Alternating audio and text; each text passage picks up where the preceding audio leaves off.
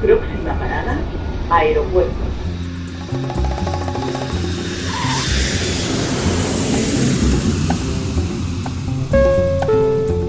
Salida del vuelo 948 con destino Aeropuerto Jazz Café.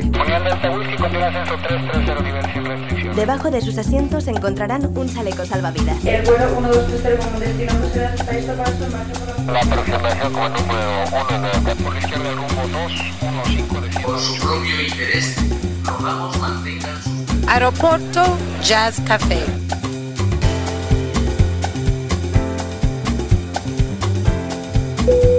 Señores pasajeros, comprueben que su cinturón de seguridad está abrochado, el respaldo de su asiento en posición vertical y su mesita plegada. Gracias. Aeropuerto Jazz Café. Un programa de altos vuelos con José Nebot.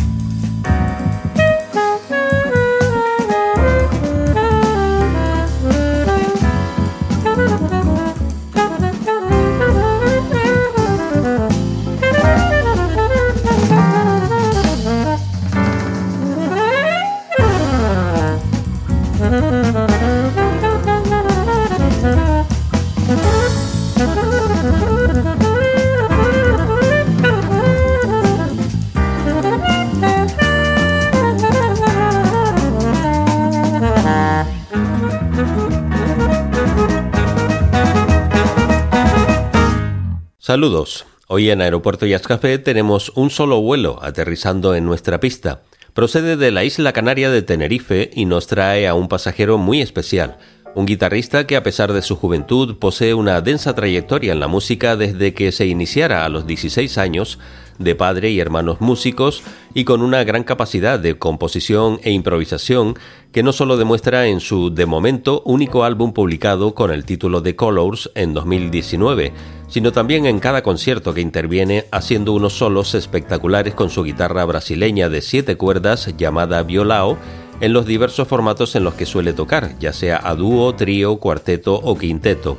Es uno de los componentes de Simbeke Project y ha liderado otros proyectos como Tres al Dente o Touché, aparte de dar clases de guitarra y estar ya preparando su segundo disco con nuevos temas y algunas sorpresas.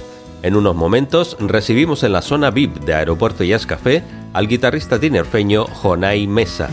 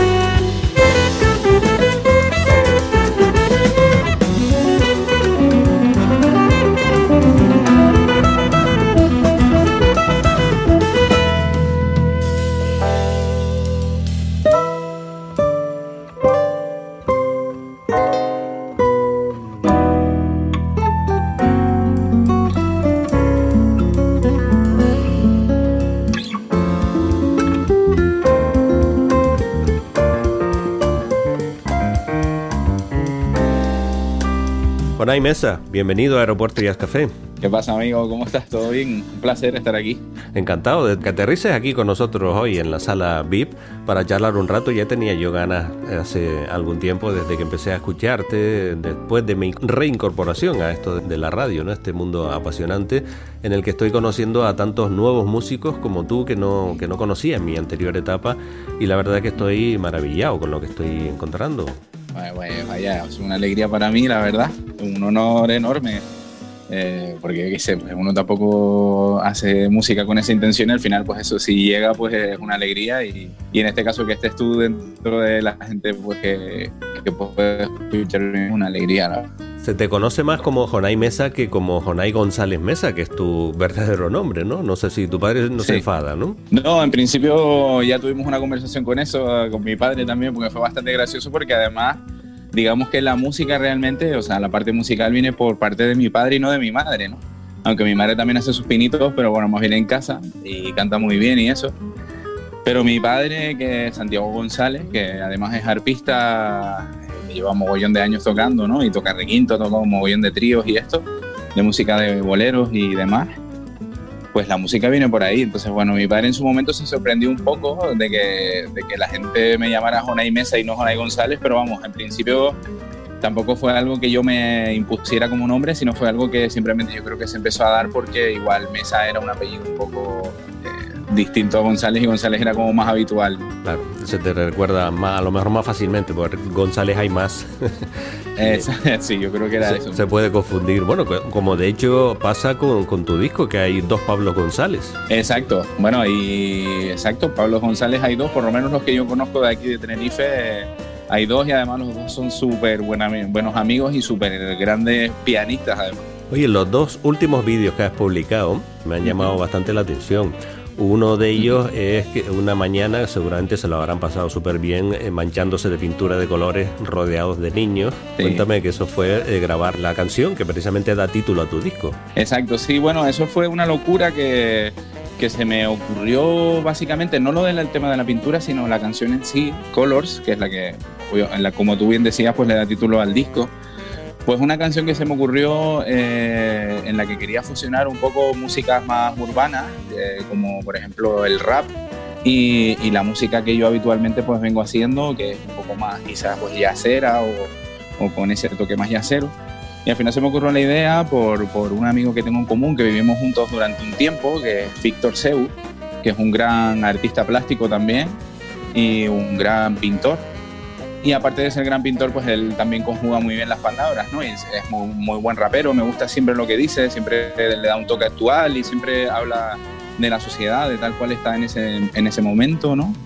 Y nada, me pareció como me pareció algo bastante, bastante simpático y que podría compaginar muy bien. Y a raíz de eso, pues a Víctor se le ocurrió la gran idea de pues, presentar este proyecto a, a un colegio de Tenerife o a varios en el cual pues terminaron desarrollando pues esta actividad que básicamente era coger un mural de, del colegio instituto y reventarlo a pintura, pues eso, pintando con libros eh, y básicamente pues eso fue una auténtica locura y al final quedó un vídeo bastante gracioso. Fue reflejo de la portada de tu disco, que, que, son colores, ¿no? Así, sin abstracto, sin una forma definida, ¿no? Exacto, sí. El otro vídeo que te comentaba que me había llamado la atención es ese encuentro que has tenido con un gran guitarrista brasileño, como es Yamandú Costa. ¿Cómo se produjo eso? Porque te veo acercándote a él y tocando al mismo tiempo con él. Pues nada, eh, básicamente el encuentro con Yamandú se, se, dio porque él eh, vino a dar un concierto dentro del Festival Tensamba, que es un festival que se hace todos los años, que organizan mis amigos Tomás López Cruz y, y Antonio. Y vamos, es un guitarrista que me encanta desde siempre. De hecho, yo toco siete cuerdas o, cuando toco guitarra española, por ejemplo, siempre toco con siete cuerdas porque, porque él fue el que me inspiró a hacerlo, ¿no? Porque me gusta su sonoridad, así como un poco más grave y eso, ¿no? Y se dio la oportunidad de que venía a tocar el festival, entonces no me lo pensé dos veces y le comenté a Tomás, oye, eh, me encantaría que se produjera un acercamiento y por lo menos poder conocerlo y y simplemente entablar una conversación. Mi intención en ningún momento fue eh, tocar con él, ¿no?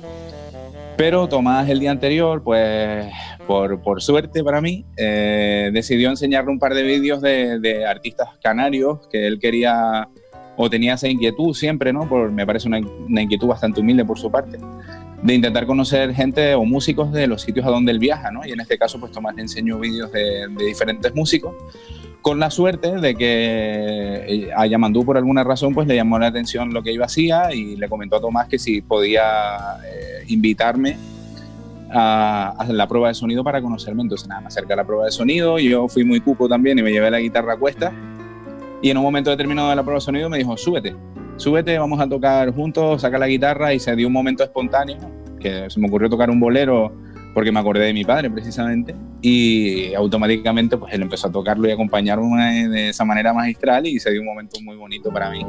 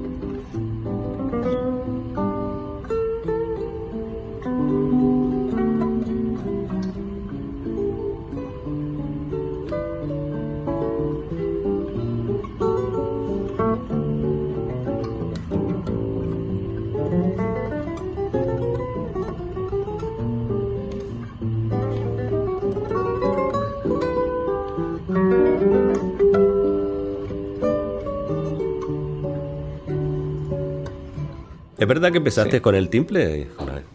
Sí, realmente mi primer instrumento fue, fue el timbre. Mi padre fue el que me inculcó un poco la idea de, de la música. Ah, básicamente eso, el, el- el timbre fue mi primer instrumento y a partir de ahí pues me, me interesó la guitarra y, y tuve un acercamiento, me gustó, me, me- me cayó bien ella a mí y yo a ella y hasta el día de hoy pues así seguimos. Eso fue, con el timbre empecé tendría cuatro años. Empezaste tu carrera profesional a los 16. Exacto, lo que es la carrera profesional sí que la empecé un poco más tarde, bueno, pues por motivos eh, de alguna manera obvios en ese entonces era un poco complicado, eh, pues eso, ir a tocar a pubs o cualquier cosa de este tipo, pues teniendo, siendo menor de edad o teniendo menos de 16 era, era muy complicado, ¿no? Entonces a los 16 es cuando ya empecé a eso, pues a grabar discos para otra gente y, y a tocar con gente en directo y esto, ¿no? Ayer, precisamente preparando la entrevista, me llevé una sorpresa porque te vi cantar en un vídeo. Y además el título, el título era No será la última vez. Exacto, ya estás ahí súper bien informado, qué, qué, alegría. Pues sí, ese fue un vídeo que no sé si te fijaste por ahí por los créditos, pero es un vídeo que grabé en una gira que hice con Jesús Garriga, un, cantator, un cantautor de aquí de, de Tenerife. Nos fuimos de gira a México y en uno de los sitios, eso fue en Aguascalientes, con mi amigo Miguel Macías y Arra Arochi. Eh, estábamos una noche después de un concierto y, nada, se me dio la, locura de empezar a cantar un tema mío. Eh, para mi sorpresa les gustó mucho, yo siempre he considerado que canto muy mal. Y, y nada, les pareció una muy buena idea grabarlo dentro de su canal, entonces nada, pues me ofrecí encantado. Que no estamos acostumbrados a que nos saquen del papel de la velocidad, las prisas de dejarnos la cabeza en el arcén. Nos agobian los misterios y el miedo a caminar. Pero en el miedo está el misterio y en el misterio está avanzar. Yo por lo menos tengo miedo de mirar a través de tus ojos. Prefiero esperar al mundo sentado y preguntarle por qué no. Hasta entonces no quiero que nadie me saque de aquí. Que se rompan los enredos lentamente. Siempre se te ha dado bien la composición. De hecho, tuvimos oportunidad también de ver una pieza compuesta por ti que interpretó al piano Satomi Morimoto. Exacto, sí, o sea, el tema de la composición me viene desde súper pequeño. Siempre tuve inquietud por crear mi, mis propios, digamos, mis, propios, mis propias armonías o mis propias melodías, ¿no? E incluso también esto, ¿no? Ponerle letras, etcétera. Y el grupo con el que primero empecé a componer es un grupo de temas propios que teníamos. Empezamos a tocar con 12 años, éramos muy, muy jovencitos. Un grupo que se llamaba Lira. Digo, se llamaba porque nos siguen activos, ¿no? Aunque sí que seguimos siendo muy amigos y todos se, siguen dedicando a la música pues ahí fue donde realmente empecé a hacer mis primeros pinitos como, digamos, una forma de composición un poco más profesional y donde también empecé a, pues, eh, a formarme como arreglista, digamos, ¿no? Hablemos de tu disco, Colors, uh -huh. un título Ajá. que bueno de, de, de, colores. Eh, la vida está llena de colores y tu música también, porque cuando uno escucha el disco a lo largo de los temas va viajando y van surgiendo uh -huh. emociones diferentes, ¿no? En, en cambios de uh -huh. ritmo, etcétera, y terminas con ese rap que tú comentabas antes de, de Víctor Zeus, ¿no? Que, ¿Cómo definirías el, el, el, este trabajo eh, íntegramente? Bueno, pues la verdad que es bastante complicado de definir, pero un poco lo que, lo que comentas me parece que sí que es cierto, aunque luego es algo que, que yo me di cuenta luego de haberlo terminado el disco, ¿no? que tenía como una paleta de colores bastante grande y quiero decir, eh, no porque fuera buscado, quiero decir, sino que simplemente fue algo que se dio. Y yo creo que en ese primer disco, de alguna manera, digo creo porque no lo hice intencionadamente, eh, se dio que todas las influencias que había ido adquiriendo durante toda mi carrera como, como músico, como guitarrista, se dieron y se abrieron en ese, en ese momento, en ese momento de mi carrera y se eh, plasmaron en el disco directamente. O sea, no fue algo planeado, pero sí que es verdad que en ese momento, pues eso, tiré sin querer de músicas brasileñas o de músicas de Cabo Verde, que me gustan mucho y he trabajado con algunos artistas allí. Eh, música también, por supuesto, americana y yacera, más de esa onda, incluso también música pues, del norte de África o, o, popular canaria también, creo que hay alguna influencia. ¿no? ¿Cómo elegiste la, la, banda que tú querías que te acompañara? Pues mira, la elegí sinceramente, aunque parezca un poco romántico, la elegí de corazón, quiero decir. Eh, para mí es muy, muy importante la gente que me acompañe encima del escenario y, y pues siempre pretendo rodearme sobre todo de personas que que sean afines a mí y, y, y, por supuesto que sean buenas personas y que con las que siento o con las que siento un cariño especial por ellos y sienta que sean personas especiales, ¿no? Y en este caso, pues eso hice, por eso ahora mismo está aquí ahora en la batería, Ruimán en el contra, o Norberto o Kevin, ¿no? Eh, son personas que, que para mí significan mucho y que como músicos pues son increíbles y son maestros, eh, muchísimo mejores que yo, por cierto, eh, como músicos y como todo y como personas son gente espectacular. Yo creo que eso es la forma en la que decidí la banda que me iba a acompañar. ¿no? Yo la mayoría no los conozco en persona, pero sí tengo referencias, los he visto tocar en vídeos, los he escuchado uh -huh. y demás. Hay uno que, que, llama especialmente la atención porque cualquier cosa que se pueda soplar, él la toca, que es Jairo Cabrera. Exacto, sí. Eh, Jairo, eh, eh, no porque yo no quisiera, eh, ya le comenté en su momento, en algún concierto me gustaría que estuviera tocando también, pero Jairo colaboró en el disco en, en dos temas. y la verdad que es un pedazo de artista increíble y una persona espectacular también. Y es verdad lo que dice, su talento es algo desbordante. Él tiene oído absoluto, es un, es un talento a la naturaleza, es increíble Jairo. Lo habrás visto tocar una muleta. Por supuesto, de hecho en el disco grabó la muleta. Ah, también está. pues mira, precisamente en el tema Color. Eso no... no... me había dado cuenta, pero, pero sí es verdad que es espectacular verlo soplar una muleta como, como si fuera una flauta travesera, ¿no? Sí, de sí, resto, pues. De resto, pues los demás compañeros pues dejan constancia de su calidad, su categoría como músicos y, y ahí está el resultado, ¿no? ¿Cómo valoras el resultado ahora que hayan pasado ya, eh, pues, no sé si dos años o así desde que se publicó? Sí, hace ahora mismo está haciendo un año, creo que año. se publicó justo. Y bueno, para mí la valoración yo creo que es positiva, dentro de que lógicamente ahora mismo eh, me gustaría o hubiera hecho otra cosa, por- muy probablemente. Pero sí que el resultado para mí es satisfactorio. Es verdad que yo después de haber grabado el disco, pues no lo volví a escuchar hasta hace creo que un mes. He tocado los temas, pero el resultado final del disco, eh, cuando ya terminé las mezclas, lo decidí, como dicen los buenos ingenieros de, de sonido, eh, que los discos se abandonan, no se terminan. ¿no? Entonces yo de alguna manera lo abandoné y no lo volví a escuchar más y lo escuché hace un mes y me pareció que la valoración es positiva. Eh, creo que ahora mismo haría otra cosa, no digo que sea ni mejor ni peor, pero haría otra cosa y de hecho ya te adelanto que la estoy haciendo. Seguramente, pues las mentes creativas como la tuya, pues no pueden parar. Pero yo me refería también al, al, efecto que ha causado el disco. Si lo has podido tocar, lo que has querido, por supuesto, teniendo en cuenta que este año pues es súper especial y muy complicado. Pero desde que salió el disco, pues has podido tener movimiento en eso que tan difícil resulta muchas veces para los músicos canarios el, el poder subirse al, uh -huh. al escenario. Pues mira, la verdad, te voy a ser muy sincero. Eh, hay una, una, cierta parte, lógicamente, de decepción por, por el año tal cual está transcurriendo. Eh, es un año muy difícil, en el cual, pues, lógicamente, no hemos podido casi ni, ni, mostrar el disco en directo. Hemos hecho muy pocas pinceladas de algunos conciertos que han salido, como el fin de semana pasado dentro de, del Jazz Showroom de Quique. Eh, pero tengo la esperanza de, de, que el próximo año vaya a ser un buen año y vayamos a poder tocar. Pero eh, como ya te adelantaba antes, creo que el próximo año va a ser un año en el que pues, voy a tener un nuevo trabajo discográfico ya eh, en la calle voy a compartir, digamos, de alguna manera la pequeña gira que tenía ya programada para el año este que, que estamos pasando, pues voy a intentar recuperar el próximo año, incrementar un poco más las fechas y, y adjuntar de alguna manera los dos repertorios. La semana pasada, en, precisamente en lo que tú nombras, el Jazz Showroom, se dieron uh -huh. un gustazo ustedes tocando, ¿eh? Sí, nos dimos un auténtico gustazo, sobre todo, bueno, yo estaba alucinando sobre todo con el nivel que estaban aportando mi, mis compañeros, ¿no? O sea, había momentos en los que yo terminaba mi solo y tenía que solear algunos y yo me callaba y me ponía en una esquina a escucharlos y a disfrutarlos, porque la verdad que es alucinante el nivel de estos colegas, es una barbaridad. Y además hay muchas ganas contenidas, ¿no? De todo este periodo de meses. Sí, hay muchísimas ganas, estamos todos con muchísimas ganas de tocar, no solamente nosotros, todos los grupos, ¿no?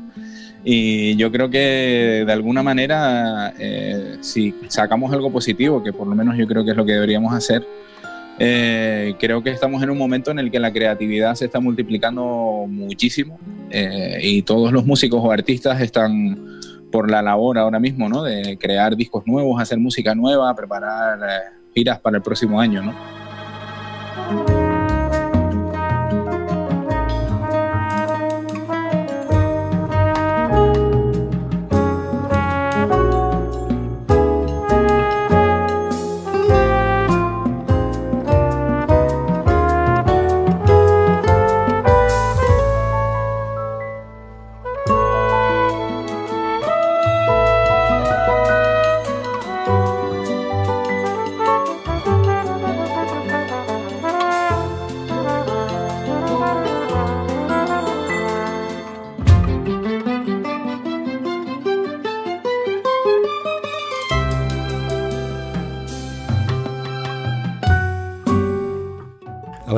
Títulos de los temas, porque cada uno seguramente tendrá alguna historia. Uh -huh. Por ejemplo, Cliff, Mountains es un tema de los que más me gustan de- del disco. Trappist, pues Ok. suena una palabra pues extraña que no sabemos algunos lo, lo que significa. Perfecto. Ok. Mira, por ejemplo, Cliff and Mountains, eh, que significa básicamente acantilados y montañas, es una, una composición que, que hice estando en Anaga, aquí en Tenerife. En- Sabes que es una zona súper montañosa y de mucho bosque. Y preciosa. Eh, y preciosa, una, una maravilla. Pues eh, una vez estando por allí, eh, simplemente se me ocurrió esa melodía que, que tiene mucho contraste interválico y, y es una canción que es bastante complicada así como de interpretar y, y me pareció una buena banda sonora, digamos, para, para el sitio donde estaba y al final pues eso terminé escribiéndola y forma parte del disco. Luego, por otro lado, lo que comentabas, Trapis 1, ¿no? Bueno, Trappist 1 es un sistema planetario que fue de los primeros sistemas planetarios que encontraron eh, donde se supone que es cuatro planetas de, de- de ese sistema planetario eh, de alguna manera están en zona habitable, lo que llaman la zona Ristitos de Oro, y esto lo que significa es que de alguna manera es probable que eh, en alguno de esos planetas albergue vida. Entonces mi intención era poner banda sonora de alguna manera a la llegada del humano a, a ese sitio y descubriendo una nueva vida, ¿no? La imaginación no tiene límites. No, no, no, no los tiene. ¿Y Galifrey suena algo espacial también o me equivoco? Pues mira, suena bastante espacial, es verdad, tienes toda la razón, pero mira, esto es un tema que compuse, eh, uno, un eh, homenaje a un amigo en vida, que precisamente lo nombraste antes, que es Pablo González, eh, que para los, los amigos lo llamamos cariñosamente Paul, que vivimos también un, par de años juntos y, y como sé que le encanta la, la, la- esto, se me fue, el acordeón. Pues nada, básicamente decidí componerle un tema que, que hablara de su personalidad y de cómo él era y de cómo de las cosas que me inspiraba cuando compartíamos ratos y tocamos juntos, etcétera. Y eh, finalmente Galifrey, el nombre, el título, es por una serie de, de ciencia ficción que, que Paul me, me enganchó en su momento, que se llama Doctor Who. Es una serie americana, de- de- americana no, perdón, inglesa de la BBC. Y Galifrey es el planeta donde va a morir el doctor. ¿Ves? Cada, cada tema tiene una historia detrás, es interesante a ve- a veces el descubrir las motivaciones de un músico para hacer un tema, ¿no? ¿Es verdad que se, Qué se bueno. hizo en vinilo también o solo en CD? En principio la idea era hacerlo en vinilo, pero tuvimos un pequeño problema en la fábrica y, y es algo que, que no se pudo hacer en ese entonces, pero que sí que mi intención es producir un vinilo en, breve. De aquí a que termine el año, pues tener colors, pero ya en formato vinilo, que es algo que me apetece mucho.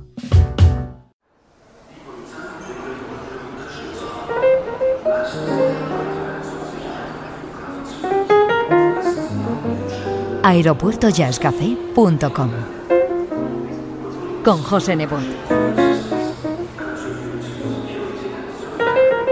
Podcast integrante de esferajazz.com.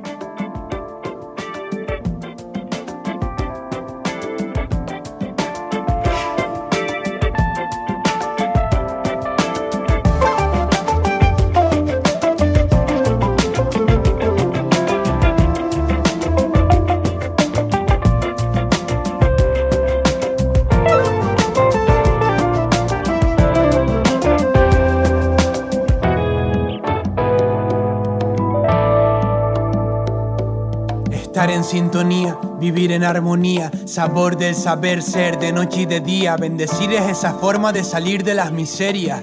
Acto de amor digno de las mejores células. Expando espectro color, calambre en tu médula. La emoción del alma cuando escapas de su celda. Ahí está. Piensa en blanco, libre sentimiento. Sincroniza el cuerpo que alimento. Vibrando multicolor, entro. Mágico el momento. Es posible lo que era necesario. Piensa con las manos, acciona tu cuerpo. Cumple la misión en este plano, recuerda el acuerdo. Colors are changed when we say go on, open your mind to the world now. Lenguas son poemas, escrito a modo lema, la siguiente afirmación. Yo vine a pintar fuera la línea, romper el guion, romper el guion. Mentes de ahora comunican telepático, emito mensaje de amor poético y abstracto, brillo en el acto, rompo creencias limitantes y se abre. Arte es la mirada consciente dentro del cráneo, cada giro una revolución, un salto cuántico, amor, conocimiento y paz, somos el cambio.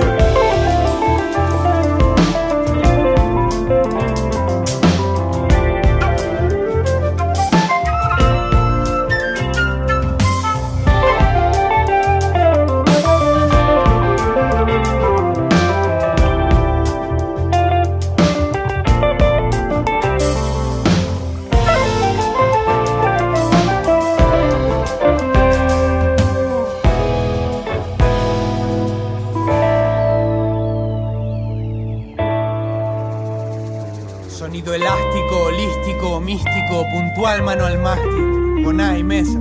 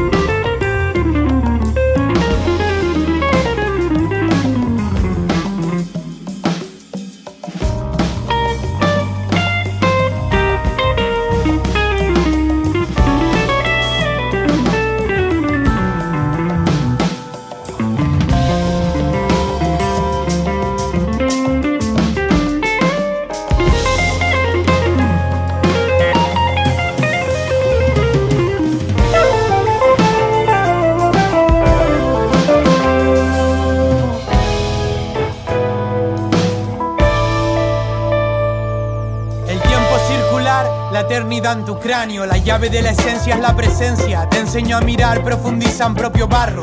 Huellas de mis versos son poemario canario. Miro en los pasillos, en la calle y en el barrio. Riego las metáforas, quemo el diccionario. Hoy llene tus ánforas de vocabulario. Color sar, jazz, hip hop, rap, influencia cósmica, amor, conocimiento y paz. Somos el cambio.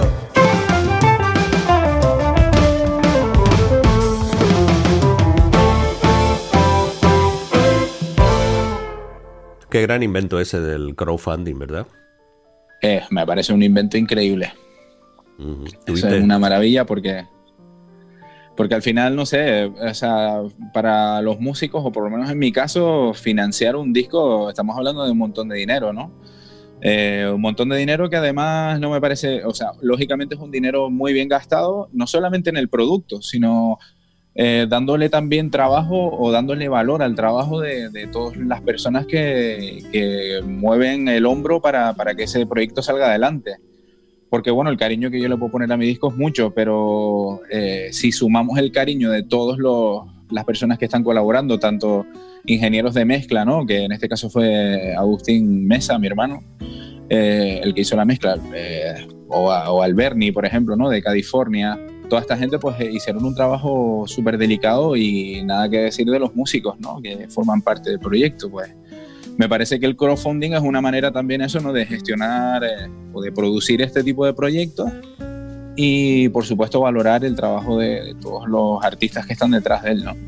Tienes otro hermano en la banda también, ¿no? El bajista. Sí, también está mi hermano Miguel, Miguel Mesa, sí, que es, eh, bueno, pues básicamente nos criamos, imagínate, ¿no?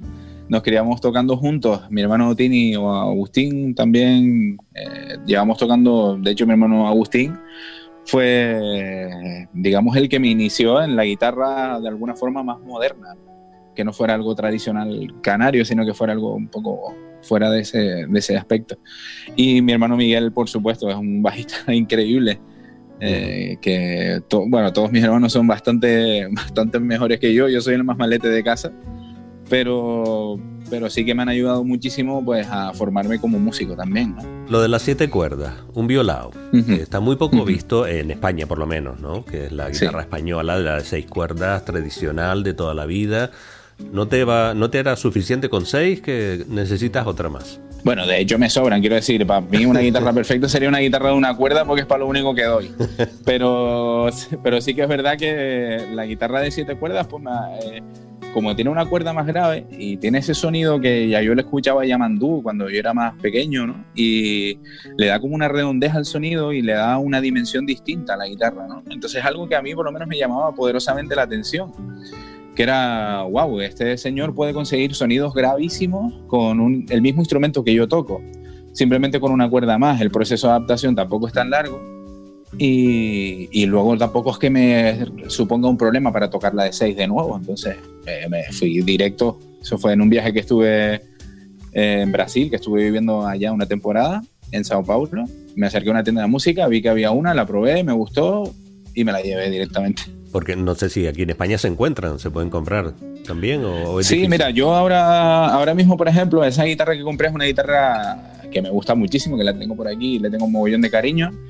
Eh, pero es una guitarra, digamos, que se hace en serie, ¿no? Con unas maderas muy normalitas. Entonces, bueno, el sonido está muy bien y tal, pero yo quería algo distinto y ahora mismo estoy embarcado en un trabajo conjunto también con el maestro Vicente Carrillo, que es un constructor español, pues, de los más importantes probablemente, ¿no? Construyó para Paco de Lucía o está construyendo también para Yamandú. Y en España, ahora mismo, este, este maestro Vicente está también creando guitarras para mí de, de siete cuerdas.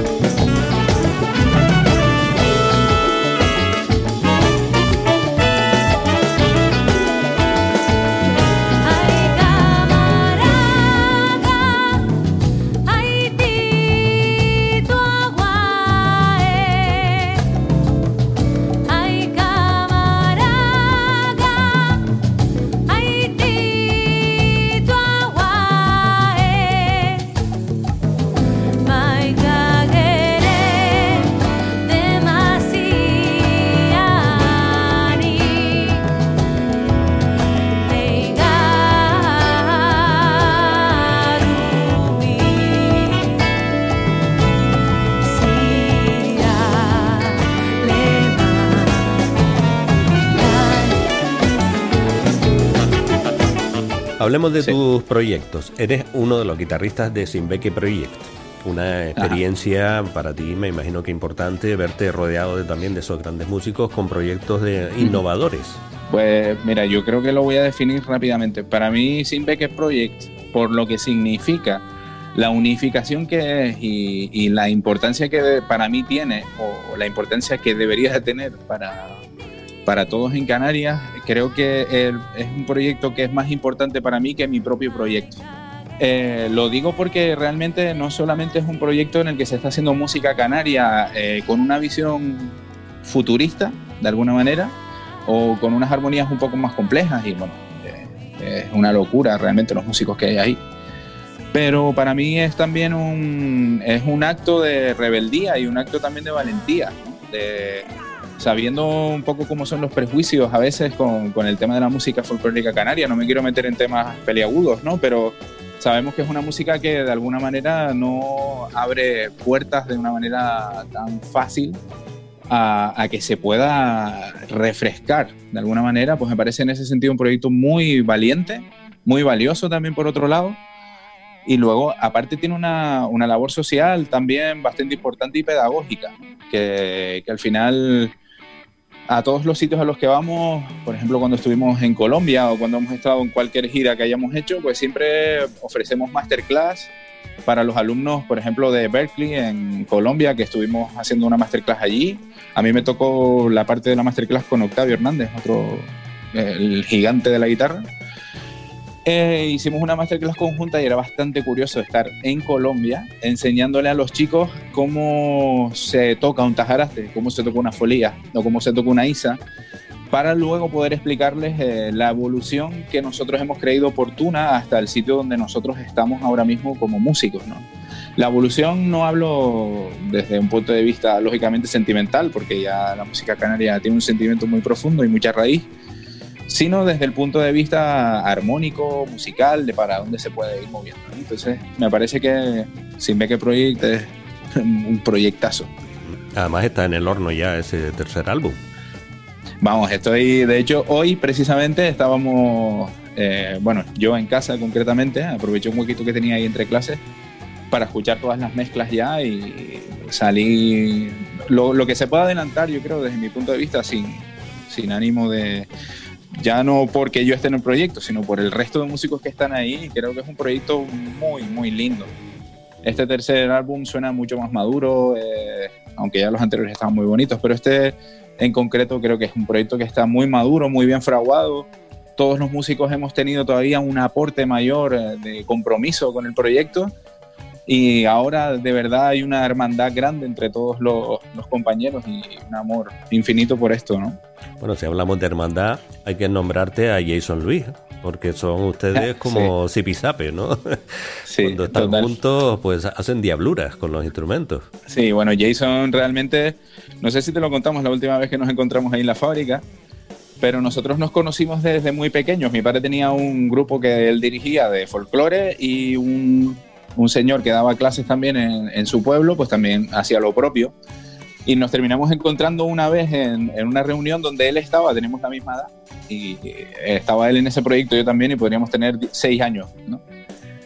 Y no, nos, acordamos luego. Entonces, con esto lo que quiero decir es que, bueno, son un mogollón de años tocando juntos y, y pasándolo bien. Yo colaboraba ya en el cuarteto de, de Jason, eh, tocando, pues ahí sí que tocaba violado de siete cuerdas siempre. Y ya yo estaba enamorado de su forma de componer y de su forma de trabajar y con los músicos siempre fue maravilloso y no sé, me parece también otro proyectazo. Con Jason desde luego que te acoplas perfectamente, pero te he visto mucho tocar a, a dúo con voces femeninas, uh -huh. Ayala Brown, uh -huh. eh, Rebeca Mora, Silvia Izquierdo, Lorena García. Eh, se te dan bien eso de los dúos o incluso con, con Ruimán, en, en, como un trío también has tocado, te, te acoplas a cualquier formato, ¿no? Bueno, sí, realmente para mí la música es un lenguaje y al final tocando solo o, con un compañero, pues mucho mejor siempre, o con un cuarteto o quinteto, lo que sea, pues me, me gusta mucho, me encanta ponerme e intentar adaptarme a ese nuevo formato y es algo con lo que me divierto mucho. Y en concreto lo que comentabas, el tema de los dúos es algo que siempre me he planteado para, para bueno, no sé, proyectar algo, algún disco con colaboraciones y con y con estos artistas, no sé, pues mira, de repente de lo que acabas de decir, pues surge una idea para un disco nuevo, quién sabe. Puede hacer un buen disco de duetos. Me, me lo pasaría muy bien, seguro.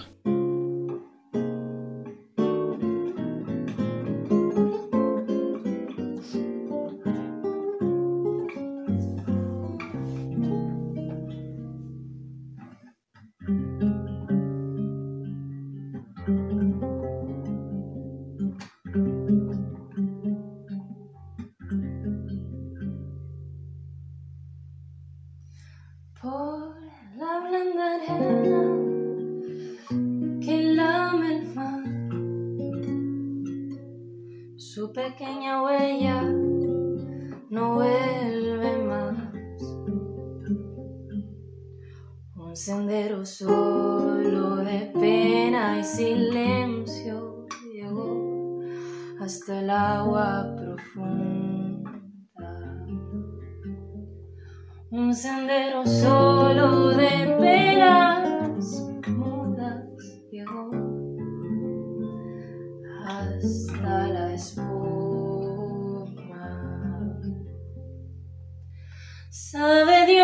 angustia te acompañó, que dolores viejos cayó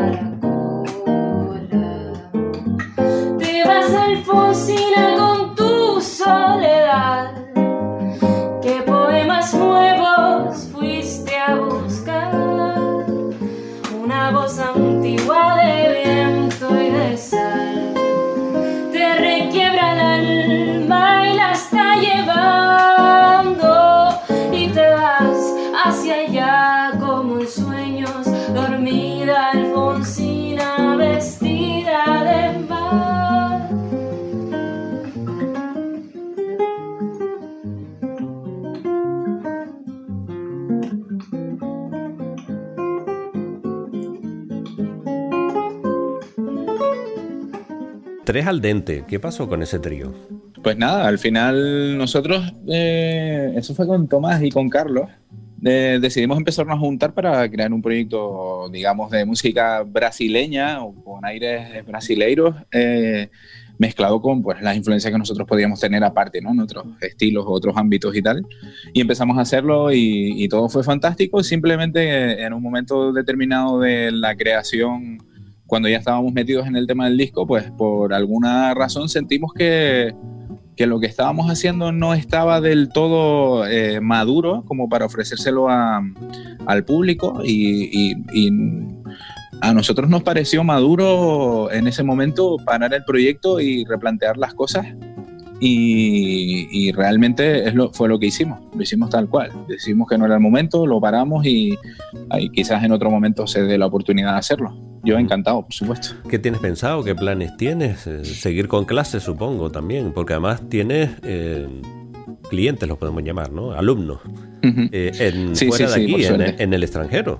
Sí, realmente de aquí solamente ahora creo que tengo uno o dos alumnos de, de 15 y el resto, pues, son todos alumnos de fuera. Tengo algunos de Estados Unidos, otros eh, pues españoles, otros que viven en, en, Inglaterra, tengo algunos, mexicano tengo otro, otro peruano. Eh, y la verdad que es un, es un lujo. Yo estoy súper sorprendido porque eh, no me esperaba yo que de repente poner un anuncio de que doy clases online pues fuera tan. que la gente fuera tan. no sé, me alucina, la verdad. ¿Y es para empezar desde cero o ya tienen que tener una base para dar clase contigo? Eh, no, eh, hombre, yo principalmente la verdad es que ahora mismo toda la gente que tengo son gente que ya tocan, ¿no? Que ya tocan, pues algunos tocan bastante bien y, y yo simplemente pues les meto ejercicios porque casi todos lo que quieren básicamente es intentar conocer un poco mejor el lenguaje para poder improvisar, básicamente en el instrumento, en la guitarra, ¿no?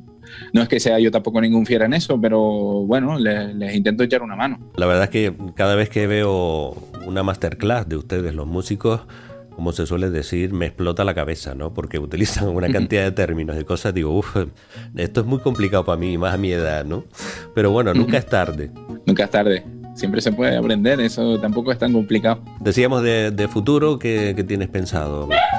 Pues mira, precisamente ahora ya no hablando de la parte pedagógica, sino quizás más pues, de la parte personal mía o más directamente así, ahora mismo, que todavía no lo, no lo he anunciado por ahí, pero lo, anunciaré probablemente en breve, eh, pues estoy haciendo un disco nuevo. Eh, estoy ya en un proceso de composición bastante avanzado, tengo casi el disco entero escrito. Eh, de momento está escrito el disco entero en papel.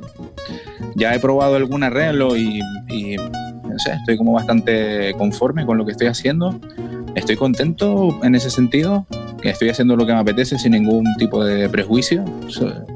Estoy intentando ser lo más yo que puedo y de hecho ya uno de los temas, te adelanto que voy a hacer un single que va a salir en breve.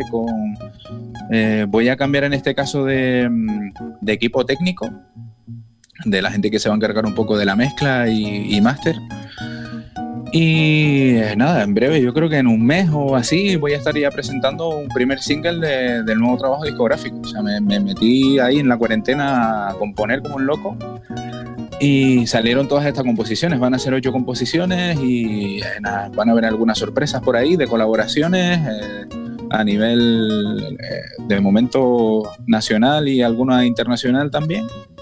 Va a haber alguna, algún tema con voz seguramente y no sé, eso estoy ahora mismo muy, muy, muy metido en este disco. ¿En la misma onda que Colors? No. ¿Vas a cambiar? No, no que vaya a cambiar, sino que bueno, sí, se podría decir que voy a cambiar porque no es lo mismo, pero, pero no ha sido algo intencionado, sino simplemente algo que me ha llegado, ¿no? Una sensación distinta a la hora de componer. La noto, noto la forma de componer de esto que estoy haciendo ahora un poco más, eh, más interna, ¿no? Más, más sentimental y un poco más, más de raíz para mí, de, mi esencia, sobre todo de, de, mi, de cuando era niño. No, no, no me preguntes muy bien por qué, pero eh, quizás en la edad ahora, no sé, estoy en los 33, me está empezando a aflorar un poco de, del sentimiento este de cuando era niño y estoy recordando mucho esos, esos momentos y todas las composiciones estaban basadas en eso, ¿no? En todos esos sentimientos infantiles que tenía y, y estoy intentando proyectarlos en el papel. Estaremos muy atentos para descubrir esa nueva creación. Jonay Mesa, el primero. Es un placer eh, hablar contigo. Es muy interesante eh, hablar con gente que tiene cosas que decir y además cosas interesantes y proyectos y, y esa eh, seguridad que tienes en, en lo que estás haciendo, ¿no? Te gusta, te apasiona la música y en ella pues quieres seguir eh, caminando.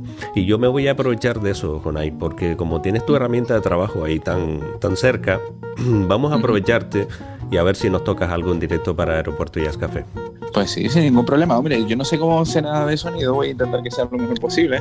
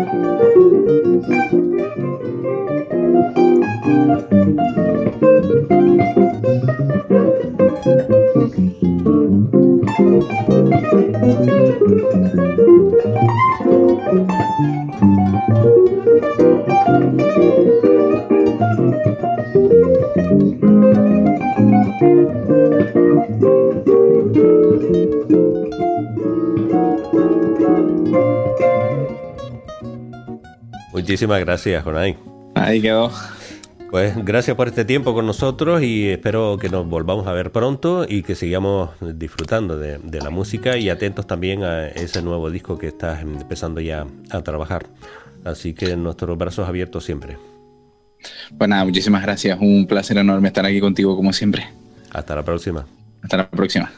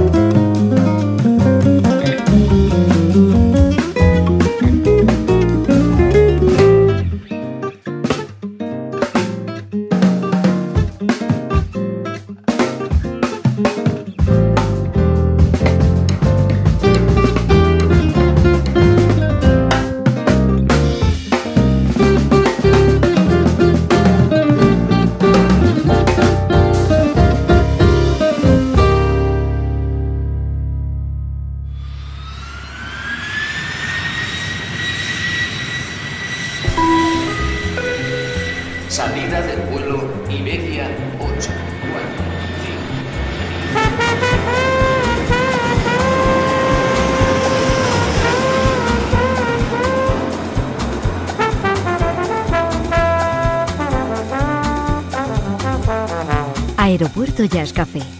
Un programa de altos vuelos con José Nebot.